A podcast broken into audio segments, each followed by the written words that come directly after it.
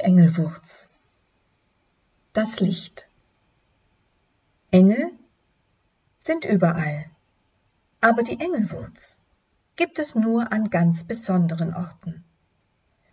Wie diese einst die unterirdischen Bewohner rettete und Himmel und Erde miteinander verband, davon handelt folgende Geschichte.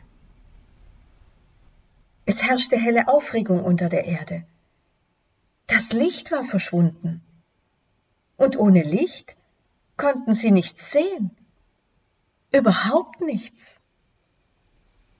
Das Erdvolk, wie man diejenigen nannte, die unter der Erde lebten, war verzweifelt.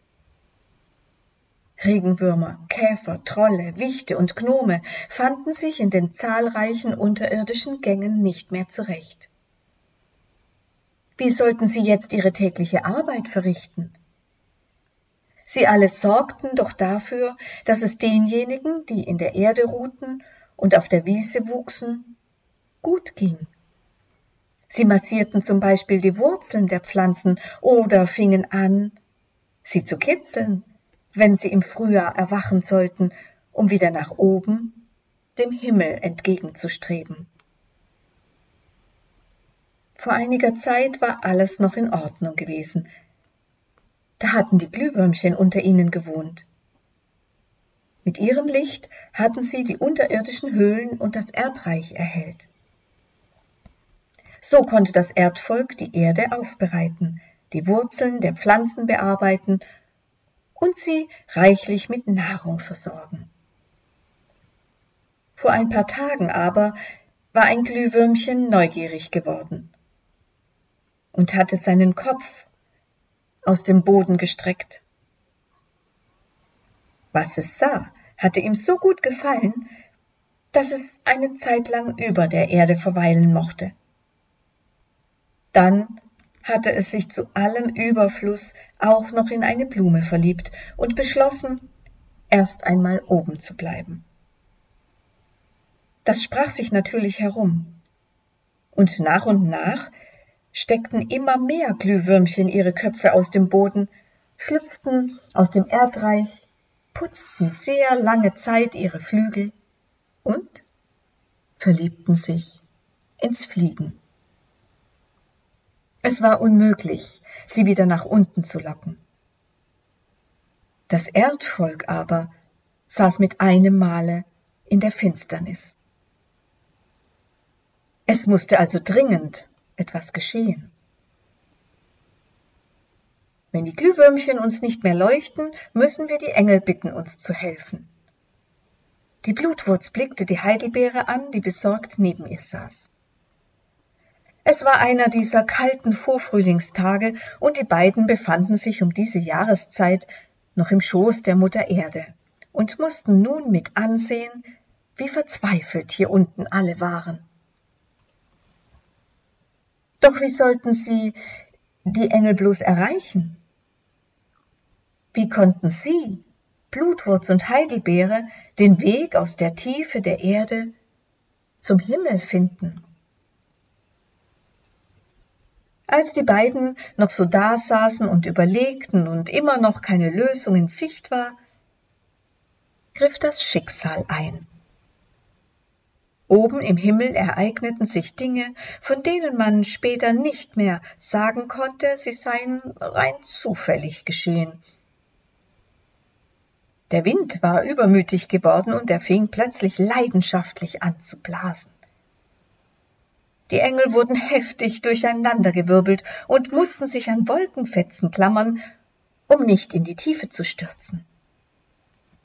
Das schien ihnen sehr zu gefallen, denn jauchzend sprangen sie von einem Weiß zum nächsten. Doch da geschah es plötzlich, dass einer der Engel heftig niesen musste. Er griff daneben, verpasste die weiße Wolke und, bevor er noch seine Flügel ausbringen konnte, fiel er in die Tiefe. Plopp machte es plötzlich auf der Erde, an diesem kalten Frühlingstag war ganz unerwartet ein Engel vom Himmel gefallen und auf die Wiese geplumpst. Vorsichtig blickte er sich um. Wie wunderte sich der Engel, als er nun statt von Wolkenweiß und Mondsilber von lauter Erdfarben umgeben war. Wo war er bloß hingefallen? Hier war alles so fremd, ganz anders als dort, von wo er herkam. Als der Engel vorsichtig die Erde berührte, vernahm er plötzlich unter sich ein sonderbares Geräusch. Verängstigt zuckte er zurück. Hier wollte er nicht bleiben, alles fühlte sich kalt und hart an, und nun begann auch noch der Boden unter ihm zu sprechen.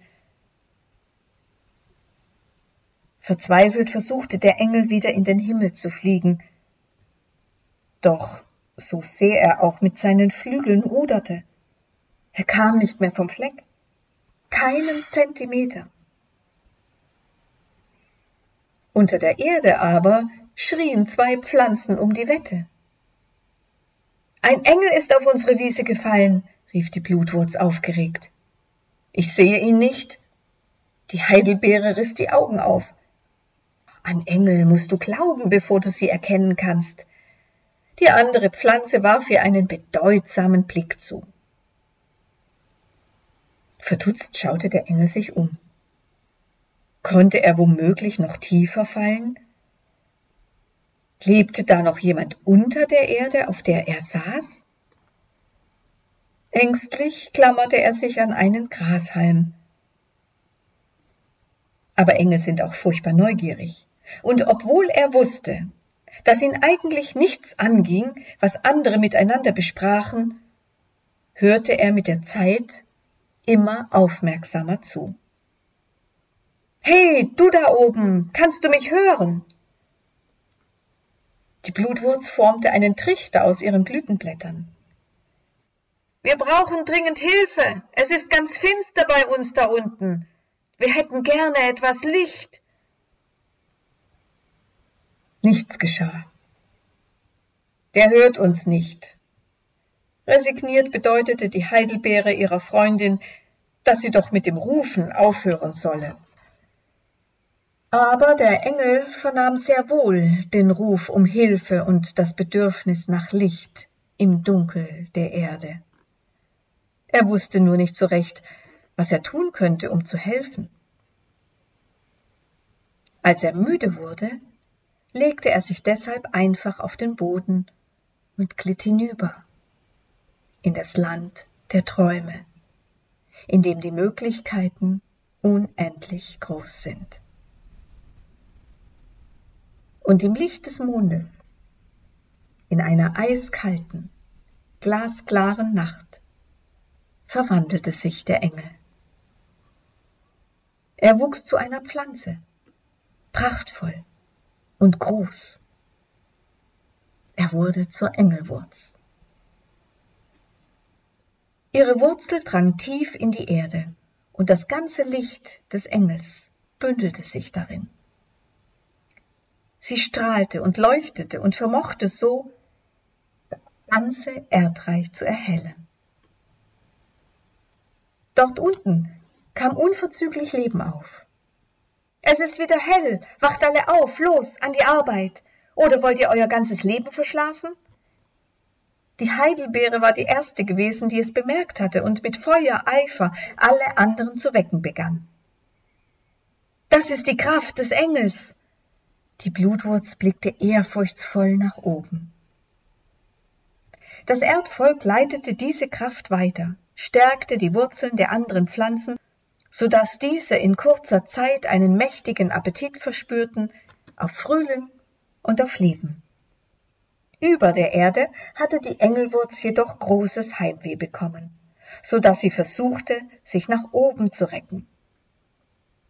Im Sommer schien sie mit ihrem mächtigen Blätterwerk schon fast bis ins Firmament zu reichen, und ihr stark würziger Duft überzog die Erde mit einem himmlischen Parfum. Im nächsten Jahr wird ihr eine große Blüte wachsen, und aus ihren Samen werden neue Engelwurzpflanzen entstehen und zu blühen beginnen. Und dann kann der Engel endlich wieder heimkehren in das Land der weißen Wolken.